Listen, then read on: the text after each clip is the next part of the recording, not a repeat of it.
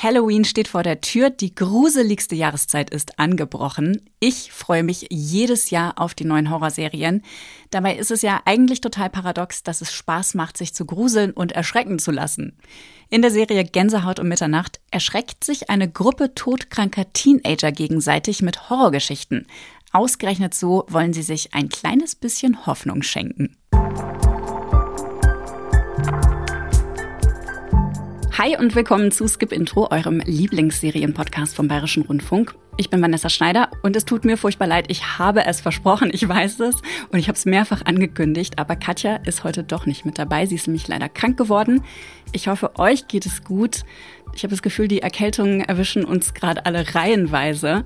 Und ich bin auch nicht alleine hier, ich habe einen Gast dabei. Und Fans von Horrorfilmen unter euch werden ihn höchstwahrscheinlich kennen. André Hacker von Podriders und den Podcasts Devils and Demons, Genregeschehen, Ende mit Schrecken. Und das ist noch lange nicht alles. Hi André. Moin, freue mich hier zu sein. Schön, dass du da bist. Du bist ja ein ausgewiesener Horror-Fan. Ähm, Warum begeistern dich Gruselgeschichten so?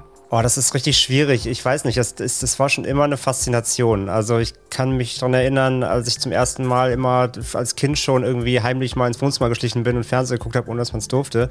Ähm, immer nachts durchs Programm gesäppt und irgendwas gesucht, was gruselig ist. Also ich, ich glaube, das erste, was ich in die Richtung gesehen habe, war sowas wie S natürlich, mhm. irgendwie das Original Stephen King. Ähm, aber auch sowas wie Geschichten aus der Gruft und sowas. Und klar, ganz am Anfang, also die ersten Sachen, natürlich haben die mich auch als Kind dann, wenn ich irgendwas zu früh gesehen habe, schon echt ein bisschen verstört. Ich habe zum Beispiel auch den Original Predator mit Arnold Schwarzenegger wie schon mit, mit neun aus Versehen gesehen. Das war nicht so gut, aber äh, es hat mir nicht geschadet, sondern ich war recht schnell fasziniert davon, weil ich irgendwie dieses, ja, diese, diese Gänsehaut, die da erzeugt wird, ähm, dieser Grusel, dieser Schrecken, der, der macht mir Spaß. Und das habe ich recht früh erkannt und das hat mich dann auch wirklich seitdem eigentlich begleitet. Ja, es geht mir ganz ähnlich. Ich habe auch ganz früh angefangen, mir Horrorgeschichten anzugucken. Ich glaube, das allererste, was ich gesehen habe, war in den 90er Jahren eine Kinderserie von RTL, meine ich. Die hieß Erie, Indiana. Und das habe ich so gerne geguckt. Und dann X-Factor und Akte X und alles, was in die Richtung ging, plus sämtliche Filme, die ich, genau, die ich irgendwie so aufnehmen konnte. Heute soll es hier um einen ganz speziellen Horror-Filmregisseur und um seine Serien gehen, nämlich um Mike Flanagan. Den kennt ihr vielleicht als Schöpfer von den tollen Serien Spuk in Hill House oder Midnight Mass. Netflix baut ja gerade um ihn rum sozusagen ein Film- und Serienuniversum auf, das Flaniverse. Und vor kurzem kam wieder eine neue Horrorserie dazu von Mike Flanagan, Gänsehaut um Mitternacht.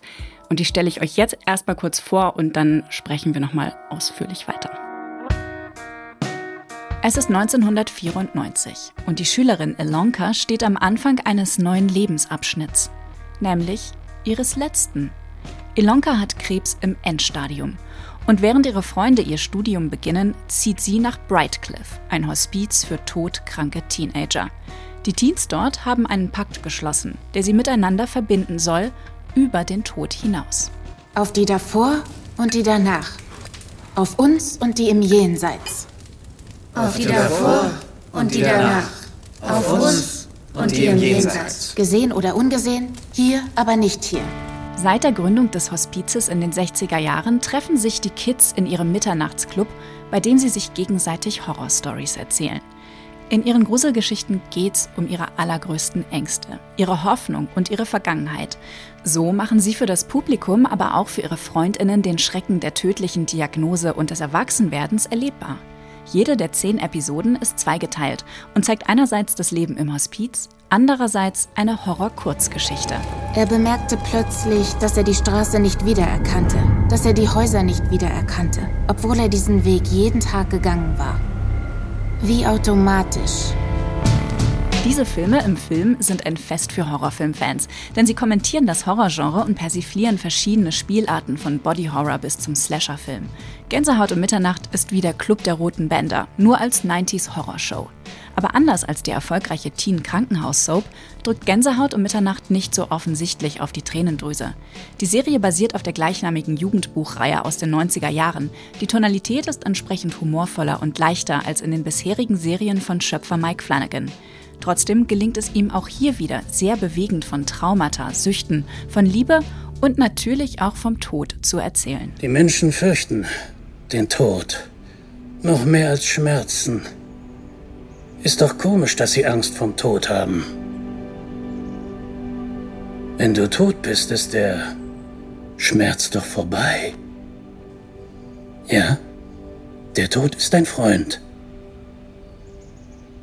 Das hat Jim Morrison mal gesagt. Ihr könnt die Serie bei Netflix gucken. Ich finde die Serie Gänsehaut um Mitternacht in einer Hinsicht besonders tragisch, so im Vergleich zu den anderen Serien, die er gemacht hat, weil es da um todkranke Teenager geht. Das ist an sich einfach schon eine total furchtbare Ausgangslage für so eine Serie, weil was ist schrecklicher als zu sterben, bevor man selbst so richtig in sein eigenes Leben gestartet ist, mhm. ne?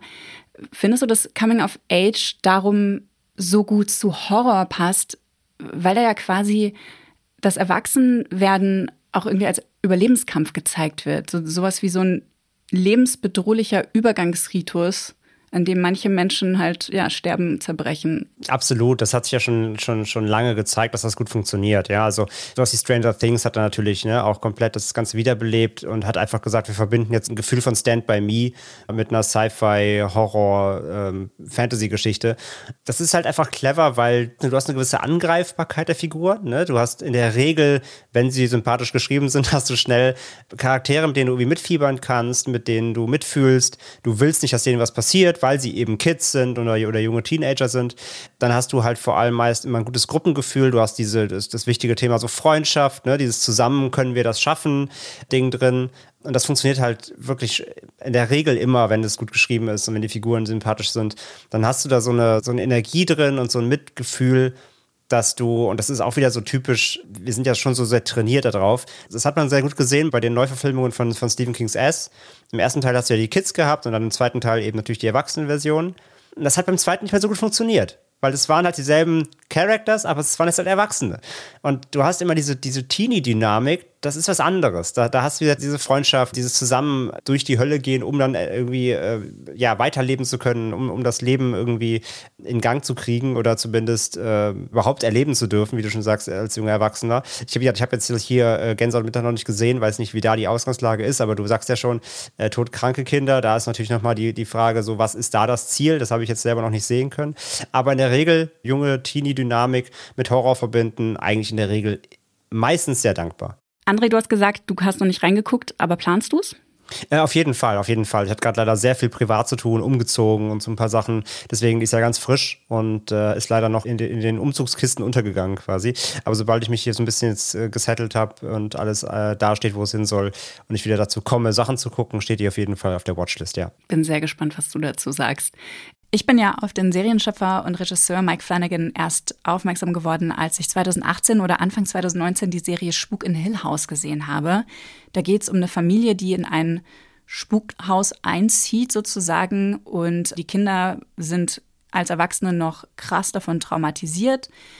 Ihre Mutter ist damals dort gestorben und sie sind sich nicht so richtig einig, was damals wirklich passiert ist. Und man erfährt eben über zehn Folgen, was damals los war. Es ist unglaublich traumatisch, das Ganze super traurig. Ich will auf keinen Fall spoilern, deswegen kann ich mehr nicht erzählen, aber es ist eine klassische Spukhausgeschichte.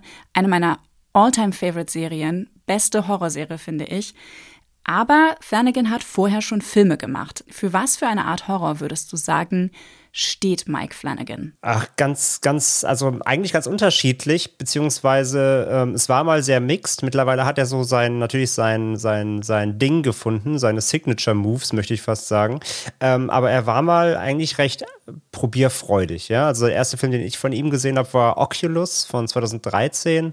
Ähm, das ist so ein, ein Spiegel-Horrorfilm, ja. Eine böse Macht haust in einem Spiegel und äh, Kinder beziehungsweise junge Erwachsene später, äh, so eine Parallelhandlung, müssen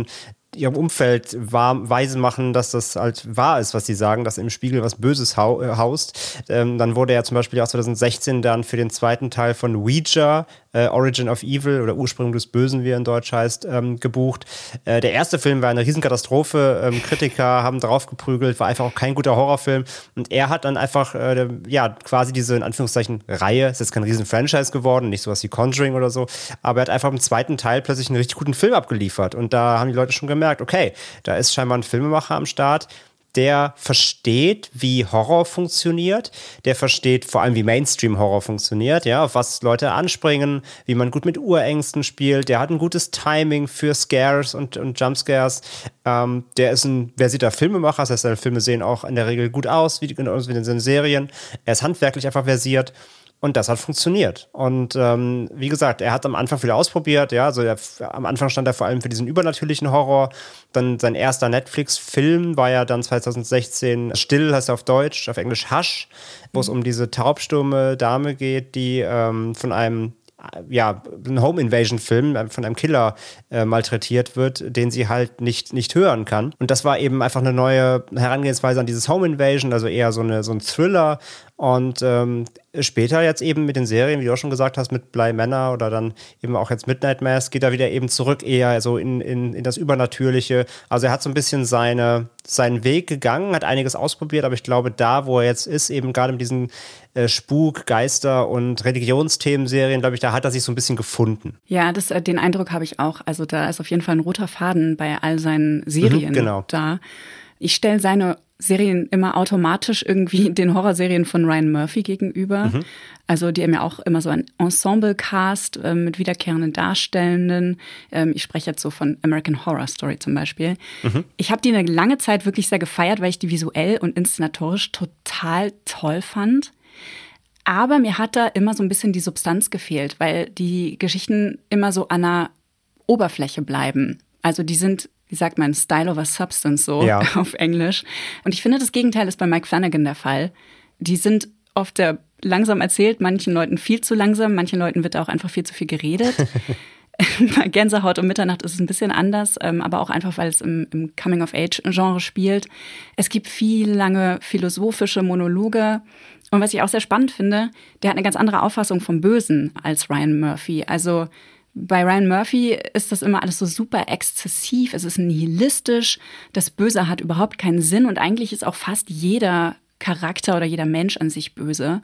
Und bei Mike Flanagan wiederum ist das so hoffnungsvoll. Da ist was Humanistisches drin, habe ich den Eindruck. Also diese Charaktere, die haben alle ihre Fehler, die sind aber nicht an sich böse, sondern fehlgeleitet oft durch ihren Schmerz. Und irgendwie finde ich, ist da ganz viel Hoffnung drin. Ja, auf jeden Fall. Also bei Ryan Murphy muss man ja auch sagen, der macht halt echt eher so, so from the top Horror. Also American Horror Story, klar, variiert auch je nach, nach, ähm, nach, äh, nach Staffel, weil die haben natürlich alle eigene Stories, ja, mhm. die, sind, die, die, die schweifen auch mal mehr aus. Es gibt sehr, sehr direkte, sehr, sehr geradlinige ähm, Staffeln. Es gibt aber da auch, auch einige, die, die große Bögen äh, um Charaktere machen. Aber es stimmt schon, es ist, eine, es ist eine andere Art des Filmemachens und es ist eine andere Art von Horror. Oder er hat ja zum Beispiel auch Scream Queens ähm, inszeniert. Ja. Die ist ja auch, das ist ja wie so eine Highschool-Comedy, nur mit Horror verbunden. So. Also er hat, eine, er hat eine ganz andere Horrorgefilde, in die er sich, in die er sich umtreibt. Und was du gerade sagst bei Flanagan, dieses Humanistische auf jeden Fall. Also seine ähm, Werke stechen auf jeden Fall, so jetzt gerade die Serien bei Netflix stechen dadurch auf jeden Fall raus, dass sie sehr character-driven sind. Es geht halt mehr um die Geschichten der Figuren als um den Horror. Der Horror ist halt das Setting oder Beiwerk, aber es ist nicht, äh, sag ich mal, der, der ausschlaggebende Punkt, diese Serien zu gucken, sondern er ist vor allem ein Geschichtenerzähler weil das meiste writet er ja auch komplett selber. Er hat einfach eine Vision. Und vor allem, das war jetzt vor allem bei Midnight Mass ja sehr, sehr stark und da wurde auch viel zu gesprochen und er hat viele Interviews zugegeben, dass die Serie zum Beispiel auch extrem persönlich für ihn ist, weil er ja in dem Charakter Riley, der baut einen Unfall, der tötet Versehen jemanden ja in der Serie und ähm, es war halt sehr gläubig, fällt dann vom Glauben ab in der Zeit, in der er im Gefängnis sitzt und so weiter. Und das ist wohl sehr auf ihn gemünzt, weil Flanagan wohl sehr äh, religiös erzogen wurde Später aber dann, ähm, als er dann angefangen hat, auch die Bibel zu lesen und so weiter, ist er halt wohl sehr ins Wanken geraten, an was er da glauben soll, hat sich auch andere Religionsformen angeguckt. Ja, also Religion spielt ein Riesenthema in seinem Leben oder hat immer ein Riesenthema gespielt. Mhm. Genauso eben wie Alkoholsucht. Und das ist ja auch ein Thema in der Serie. Und das hat, da hat er sehr viel zu gesprochen, eben, dass, die, dass er in der Serie eigentlich sehr viel aus seiner Vergangenheit aufgearbeitet hat und das dann eben mit einer, mit einer Horrorgeschichte auf dieser Insel kombiniert hat. Und das ist einfach was, was, das merkst du, wenn so ein Filmemacher sehr viel Herzblut, aber auch eben Persönlichkeit und persönliche Erlebnisse in ein Werk steckt, das hat einfach eine ganz andere Grundlage, als wenn du einfach, sag ich mal, nur Horror schreibst, ja. Und ich finde, das merkst du bei ihm immer, da steckt immer ein bisschen Persönlichkeit drin. Ja, das finde ich auch. Ähm, ich habe euch übrigens einen Artikel verlinkt in den Show Notes, den er selber geschrieben hat, so eine Art Gast-Essay in einem Horror-Magazin, wo er genau eben diese Hintergründe zu Midnight Mass erzählt. Falls ihr die Serie nicht gesehen habt, wie, wie André gerade schon gesagt hat, es spielt auf einer Insel, die heimgesucht wird, im Endeffekt von einer Art Vampir, die da aber nicht Vampir genannt wird, sondern Engel. Und da thematisiert Flanagan ganz stark eben so Glaubensfragen, Fundamentalismus, aber auch den Umgang mit Sucht und Schuld. Also ich fand es auch total beeindruckend, wie das da rübergebracht wird, weil man merkt einfach, dass da viele authentische, echte Geschichten drin stecken. So. Absolut, genau. Und ich meine, wenn man, wenn man das halt gegeneinander hält, dann merkt man einfach die Unterschiede. Wie du gerade eben sagst, mit American Horror Story, ja nochmal der Vergleich halt. Das lässt sich in der Regel, lässt sich das auch sehr easy weggucken, wegbingen, ist eher auf die Scares aus, auf die Gruselatmosphäre und hier eben bei Flanagans Werken ist halt einfach die, die, sag ich ja, die Charaktere, die Geschichte steht erstmal im Vordergrund und der Grusel, der Horror ergibt sich aus dem Setting, aus Schicksalen und so weiter.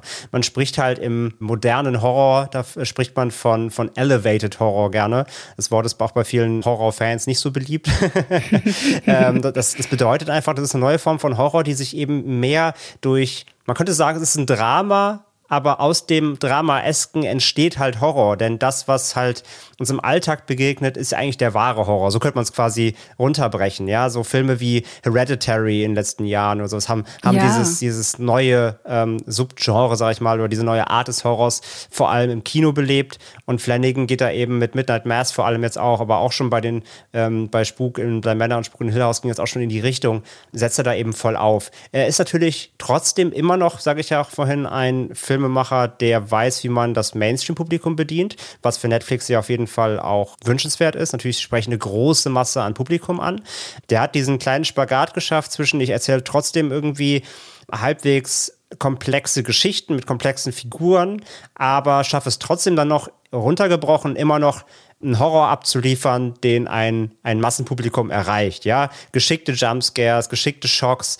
Der hat ja so ein gutes Händchen gefunden, nicht zu anspruchsvoll zu werden, aber eben auch nicht so ähm, plump daherzukommen, wie es eben so viele Krabbelkisten-Horrorfilme heutzutage eben gerne tun. Was du gerade gesagt hast, fand ich auch spannend, dass der Alltag oft eher der Horror ist, ne? Mhm. Und das sagt sogar eine Figur, also indirekt, nicht, nicht wortwörtlich, in der Serie Hill House. Da wird quasi gesagt, das Leben ist Horror. Im Englischen sagt sie Life is Horror. Und im Deutschen wird es übersetzt mit Das ist schrecklich, was schade ist, weil ich das total interessant war, dass das Wort Horror so explizit da verwendet wird, um diese Erfahrung des, des Lebens irgendwie zu beschreiben. Doch selbst wenn sie, wenn sie gebrochen sind oder süchtig oder freudlos, ja, oder sogar wenn sie sterben, müssen wir das alles mit ansehen, weil wir Eltern sind. Das ist wie eine Art Vertrag. Wie immer ihr Leben verläuft, wir sind Zeugen. Das ist schrecklich. Das muss es nicht sein. Ich habe unsere Tochter auf ihrer Hochzeit tanzen sehen. Ihr Lächeln war wie ein Licht, es spiegelte sich in allen anderen, und ich erkannte dieses Licht. Weil es unseres war. Wir haben es erschaffen. Und das fand ich so schön, weil es ähm, diese beiden Aspekte so gut zusammenbringt. Einerseits, ja, das Leben ist grauenvoll, grausam oft, aber gleichzeitig gibt es da eben immer diese Momente, für die sich dann doch Leben, das Leben lohnt. Nee, ist das, was du vorhin gesagt hast. Ne? Also er, er macht Horror, aber nicht so nihilistisch eben und nicht ganz so ohne Ausweg. So, weil es, wie gesagt, in den Geschichten, auch gerade eben Spuk in Hill House, ne? es geht ja um Familie, es geht um, um Aufarbeitung, es geht um Kommunikation, ähm, es, es geht um so viel und da einfach halt mit dem Horror-Vorschlaghammer reinzuzimmern, ähm, das hilft halt keinem. Also da hast du nachher, wie gesagt, eben dann wieder so ein, so ein, so ein stumpfes Spukhaus, so eine Geisterbahn, wie sie halt zu, zu dutzendfach in, in, den letzten Jahren abgefeuert wurden, überall in Serien und auch Filmform. Dann hast du maximal eine Stunde vielleicht Spaß, wenn überhaupt, wenn du Glück hast.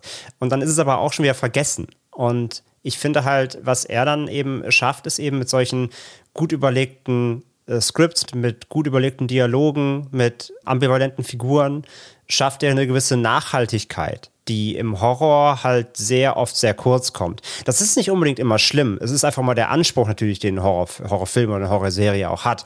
Es ist ja völlig okay, dass es natürlich, es, mu es muss nicht alles zu Tode gedacht werden. Das ist völlig fein, auch einfach mal einen äh, kleinen Feel-Good, Anführungszeichen, Horrorfilm zu haben, ja, der 70 Minuten durchläuft, bisschen Spaß, bisschen Erschrecken und gut raus.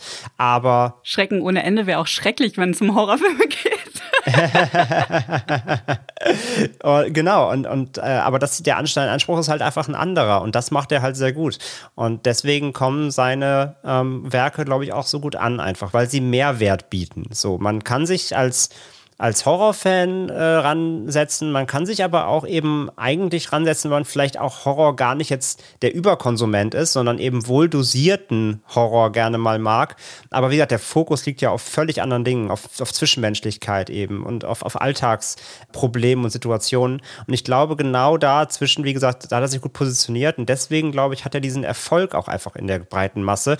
Er sagt ja, wir leben alle in Spukhäusern. Wir haben nur vor den meisten Geistern dann keine Angst. Das fand ich ein total starkes Zitat. Das habe ich in einem Podcast gehört, wo er ein ganz langes Gespräch ähm, über, über seine Herangehensweise geführt hat. Und wie er das meint ist, wir sind im Haus, also wo, ne, wo wir unsere Kinder aufziehen, dann sehen wir quasi die Geister von ihnen, wie sie damals gespielt haben oder durch die äh, Gänge gerannt sind. Oder wenn es das Haus ist, in dem wir aufgewachsen sind, dann sehen wir da unsere Eltern, wie sie jünger waren. Also quasi alle Orte werden eigentlich heimgesucht von uns selbst, von unserer Vergangenheit, von unseren Erinnerungen und Gefühlen. Und das fand ich eine total gute Erklärung dafür, wie er ja, mit diesen Geisterfiguren umgeht. Ja, das klingt auch so ein bisschen wie das, äh, was ich schon sagte, ne, über seine Vergangenheit. So, ich glaube, er hat auch lange in so einem Geisterschloss gelebt, zumindest in seinem Kopf. Also ich glaube, so wie es halt ihm klang, auch dass er selber Alkohol, eben Alkoholsucht hatte. Ähm, ich glaube, er war auch lange gefangen in so einem Geisterschloss, aus dem er sich selber rausarbeiten musste, was er zum Glück halt geschafft hat. Aber ich glaube, genau in solchen ähm, mentalen Geisterschlössern, Schlössern, sage ich mal. Ähm, ich glaube, in solchen Spielen spielen seine Geschichten. Er, er, er schafft ja diese kleinen Welten einfach. Das macht er in seinen Serien, das hat er auch in seinen Filmen früher schon gemacht. Man hat immer das Gefühl, er schafft so eine kleine Welt, ähm, in der gerade nur diese, dieses Setting besteht irgendwie. Und in denen gibt es halt, wie gesagt, alle Alltagsprobleme, die wir kennen, aber es gibt eben oft auch was Übernatürliches oder so. Und ich glaube, ja, da kommt das, glaube ich, her. Das ist schon sehr interessant bei ihm, ja. Und sehr persönlich, wie gesagt. Total persönlich. In einer Folge von Hill House ähm, erklärt die Figur Stephen Crane, das ist einer von den Kindern von der Familie, die äh, in dieses Spukhaus eingezogen sind. Ähm, der heißt Steven ist Autor und er hat eben mit seinen vier Geschwistern einen sehr traumatischen Sommer in diesem Haus verbracht, wo dann auch seine Mutter gestorben ist. Der schreibt jetzt eben Bücher über angebliche Geistersichtungen, obwohl er behauptet, er hätte anders als seine Geschwister, noch nie einen Geist gesehen und er erklärt Geister folgendermaßen. Ein Geist kann vieles sein. Ein Geheimnis, ein Tagtraum, eine Erinnerung, Trauer, Wut, Schuld. Nach meiner Erfahrung sind sie meist das, was wir sehen wollen. Und wieso sollte ich meinen Karl so sehen wollen? Weil es besser ist, als ihn gar nicht wiederzusehen das fand ich auch, ähm, hat es auch nochmal sehr gut, finde ich, äh, zusammengefasst innerhalb der Serie. Ja, und äh, hebt halt auch hier wieder das Thema so Geist auf ein Level, das halt sehr persönlich ist, ne? fast, fast traurig romantisch, sag ich mal. Weil meistens kennt man ja dann doch eher auch die klassischen Spukgeschichten, Spukfilme, Spukserien. In den Haunted House-Geschichten sind Geister einfach das Böse meistens. Ne? Ja. Also vielleicht haben sie noch irgendwie eine Bindung zum Haus und es war aber äh, ja, er geht da glaube ich anders dran. Er, er verbindet sie mit, mit, mit Menschen. Er hat da, das ist ja diese, dieses Humanistische, was du vorhin gesagt hast, ne? Dieses Empathische gegenüber auch dem Übernatürlichen. Es ist nicht nur ein Geist, der, der will nicht nur Schrecken verbreiten, sondern es ist äh, ja ein Wunsch eher der Lebenden, die vielleicht Verstorbenen nochmal irgendwie sehen zu können. Und wenn es eben als, als Geist ist. Ähm, da steckt halt viel mehr dahinter, als man das eben aus den klassischen Geisterbahnfilmen kennt, ja. Ja, genau. Es ist äh, kein Rachegeist, es ist kein Poltergeist. Ähm, das sind eigentlich, die wollen, die tun ja auch in der Regel nicht wirklich viel den Lebenden gegenüber, als außer mal so bei Hill House ist es schon sehr tragisch, was da passiert. Ich habe auch tatsächlich noch nie eine Horrorgeschichte gehabt, bei der ich am Ende weinend auf dem Sofa saß. Also das ist mir bei seinen Serien jetzt schon öfter passiert. Ging dir das auch so? Dass sich das so mitgenommen hat, emotional? Ähm, ich glaube, geweint auf dem Sofa habe ich das Serie noch nicht, aber äh, ich weiß vollkommen, was du meinst. Natürlich, klar. Die Geschichten, die erzählt werden, sind halt sehr, sehr nahbar. Und wie gesagt, es, es steht halt das Drama-Eske im Vordergrund.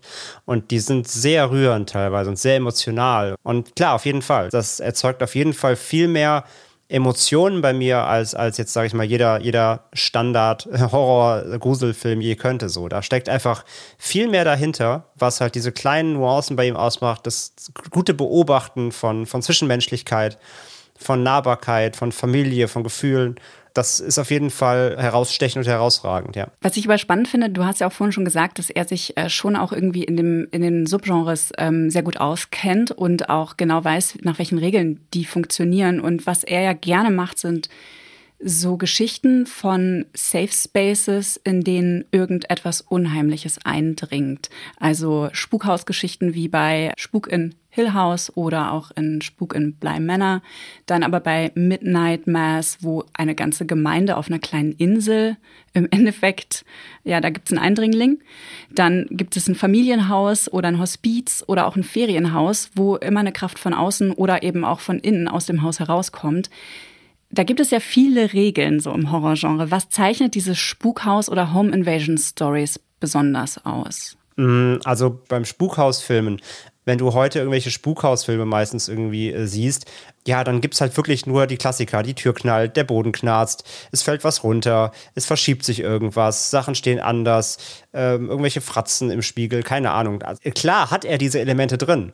Aber eben, sie sind viel reduzierter, weil eben, haben wir schon rausgestellt, der Fokus äh, auf den Figuren der Geschichte liegt und alles andere ist eben ähm, spielt mit, sag ich mal. Es spielt aber nicht die Hauptrolle. Und dadurch, dass du so viel Geschichte hast, vergisst du zeitweise auch, dass du eigentlich ja eine Horrorserie guckst. Und dann erwischt dich wieder irgendein Jumpscare. Und wie gesagt, die sind auch natürlich, der, der, der, der klassische Jumpscare ist ja kein, ähm, ist ja keine große Kunst, ja. Er sagt übrigens auch, das finde ich ganz lustig, weil er hat in Gänsehaut um Mitternacht hat er in der ersten Folge, meine ich, den Weltrekord für die meisten Jumpscares ever gebrochen, weil er die so sinnlos findet.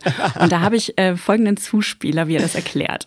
Generally speaking, I have a love hate relationship with jump scares, and that's mostly hate. Some of the most fun I ever had growing up in the genre and watching horror films was when a really terrific jump scare would land. I think jump scares in general can be very, very lazy. Er hasst sie, aber er liebt sie auch, weil er sie eigentlich total platt findet und un unsinnig. Und in der Serie wird es dann auch von einem Charakter ähm, kommentiert, dem gerade diese Geschichte erzählt wird, wo diese ganzen Jumpscares drin vorkommen. Und er sagt, na, das ist jetzt keine Kunst, ne, Leuten einfach irgendwie einen Pott hinterm Kopf äh, laut zusammenzuschlagen.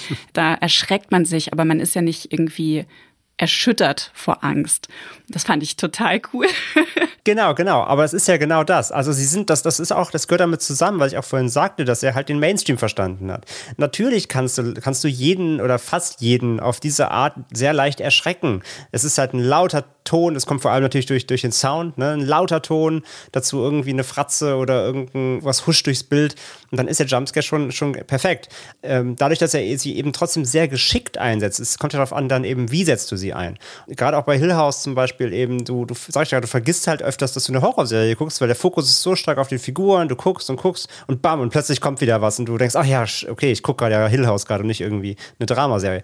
Und das hat er einfach raus und das macht er einfach geschickter. Er macht es nicht unbedingt anders als andere, aber er weiß, wie man es geschickt inszeniert, sodass es nachhaltig trotzdem irgendwie wirkungsvoll bleibt. Und das kann er einfach. Ja, das finde ich auch bei Hill House ganz besonders auffällig. Gerade mit diesen Erschreckmomenten, die sind oft so subtil, dass die mich erst im Nachhinein gegruselt haben, weil mhm. ich gar nicht gesehen habe, während ich es geschaut habe, dass im Hintergrund Figuren stehen, dass in einer Spiegelung eine Figur zu sehen ist, die da nicht ist. Also ganz viele Geister oder irgendwelche ja, Figuren stehen da einfach rum in diesem Haus ohne dass man die wirklich sofort sehen kann, außer man achtet die ganze Zeit drauf. Irgendwann ist man natürlich dann so weit, dass man überall welche vermutet.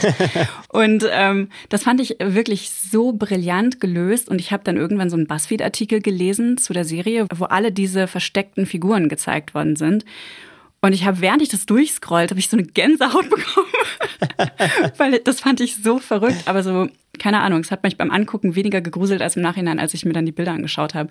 Wie genial das einfach auch visuell inszeniert wurde und wie er das aber auch von der Regie her löst. Also er hat immer diese ganz langsamen Kamerafahrten, die mhm. so das Bild verengen und auf die Figuren zufahren. Das äh, macht er in ganz vielen Serien so. Genau, das, das meinte ich ja auch. Also es ist halt, seine Inszenierung ist eigenständig, sie ist hochwertig und sie ist clever. Und allein das muss man leider sagen, das hebt ihn im Horrorgenre schon sehr weit ab. Äh, wenn wir haben einfach, also es kommen ja gefühlt, jede Woche kommen drei neue Horrorfilme. Von denen weiß im Grunde auch meistens jemand, weil das halt irgendwelcher, es war von den B-Movies abgesehen, aber Horrorfilme sind meist sehr günstig zu produzieren. Das ist halt alles dieses 0815 Gruselkabinett. Und davon hebt er sich allein schon durch seine Inszenierung, durch seinen Anspruch, durch seine Versiertheit ähm, mit audiovisuellen Ebenen hebt er sich halt massiv ab. Und das macht ihn halt einfach auch zu dem gefragten Mann, der bei Netflix vor allem eben ist. Er, er spielt eben auch sehr gut mit Settings. Ne? Er weiß genau, wie man, wie man Räume, Gänge so inszeniert, dass sie beklemmend wirken, dass sie einengend wirken, dass sie, dass sie gruselig wirken, obwohl es einfach nur ein Gang ist. Aber er weiß genau, wie die Ausleuchtung sein muss, wie die Kamera, genau diese langsame Langsamkeit auch in seinen Serien, die sehr bewusst natürlich eingesetzt ist, weil er gerne so mit subtilem Spannungsaufbau arbeitet, bis dann eben der, der große Knall kommt natürlich. Aber der Aufbau auch immer hin zu seinen Schreckmomenten ist auch immer sehr, sehr clever. Auch bei Midnight Mass zum Beispiel, da gibt es auch so eine, so eine Szene zum Beispiel, ich glaube in der zweiten oder dritten Folge, da, da findet ein Dialog irgendwie statt zwischen zwei Figuren und es wird geredet und geredet und es ist super interessant und es geht halt auch wieder um persönliche Dinge. Und plötzlich irgendwie dreht sich ein Charakter um und es gibt so eine, einen langsamen Kameraschwenk zum Fenster und da steht halt was. Und es gibt einen kleinen Jumpscare, der, womit diese Szene quasi abgerundet wird. Und du rechnest einfach nicht damit, weil du so fokussiert bist auf diese Figuren, auf diese interessante Story. Und, und, und die reden halt auch keinen, eben keinen Nonsens, sondern es geht wirklich um tiefe Themen. Und dann kommt trotzdem noch irgendwie ein, ein Scare. Das kann er einfach. Das ist wirklich clever. Ich finde ja auch interessant, wie er mit diesem Wiedergänger-Ding ähm, spielt, was im Horror mhm. ja total essentielles Motiv bzw. Trope ist, dass halt die Monster, die Mörder immer wieder kommen, dass der Tod ihnen nichts anhaben kann, also dass die einfach über den Tod hinaus da sind. Du hast gerade auch gesagt, die meisten Geister sind eigentlich böse. Ähm, bei ihm wird das ja anders ähm, gedeutet. Er hat in vielen Serien so eine Zeile gehabt wie der Tod ist nicht das Ende oder tot zu sein heißt nicht weg zu sein, die sind nicht wirklich weg. Also es geht halt auch immer aus der Sicht von Menschen, die andere Leute verlieren, also die mit dem Verlust klarkommen müssen von einem Menschen, der ihnen sehr, sehr nahe stand oder mhm. mit dem die Beziehung noch nicht abgeschlossen war am Ende. Die Geister sind sozusagen die Schatten vom Leben, wenn du verstehst, was ich meine. Äh, total, total. Ja, er gibt denen auch quasi eine Art von Leben, obwohl sie genau, tot sind. Genau, ja. Und wenn die halt dann wieder aufeinandertreffen, dann bieten all diese Geister auch den Protagonisten aus der Serie eine Chance für Vergebung und auch für vielleicht ne, ein weiteres weiteres Leben zusammen oder so. Also für, ja, weiß nicht, Liebe im Endeffekt. Genau, es ist eine, es ist eine emotionale Zusammenführung wieder. Und das ist so das Ziel des Ganzen, das, das Verlorene wiederzufinden. Nur halt im Horrorfilm sonst du sagst so äh, Wiederkehr und, und Auferstehung und Wiederbelebung, dann bist du entweder bist du bei Zombies, ganz klassisch, ja. wenn, wenn es in der Hölle keinen Platz mehr gibt, dann kehrt Tod auf die Erde zurück, dann bist du wie bei Romero's Dawn of the Dead irgendwo. Äh, genau, du hast klassische Vampire. Ich meine, die haben wir jetzt bei Midnight Madness in der Form auch, wenn er sie hier Engel nennt. Das ist natürlich trotzdem eine Art von Vampir. Zumindest halten die sich auch in die gleichen Regeln so ein bisschen. Aber genau, sonst bist du da eher bei Zombies oder wenn es halt um, um Geister geht, sind es halt entweder Rachegeister, genau, dann hast du was wie Poltergeist, ja, wo oder, oder kommen halt irgendwelche ähm, Geister wieder, weil sie ihnen Unrecht widerfahren ist und sind dann eben aggressiv und ähm, spuken halt rum und machen äh, Angst und Schrecken. Das ist eigentlich so, so der, der Konsens, den du eigentlich immer hast, wenn es so um, ähm, da kommt was zurück aus dem Jenseits oder keine Ahnung, äh, liegt jetzt ein Fluch drauf, ist jetzt ein Dämon oder ne, sowas wie Paranormal Activity oder sowas zum Beispiel. Da ist eben alles, was, was, was vergangen ist, ist immer kommt aus der Hölle und das Böse.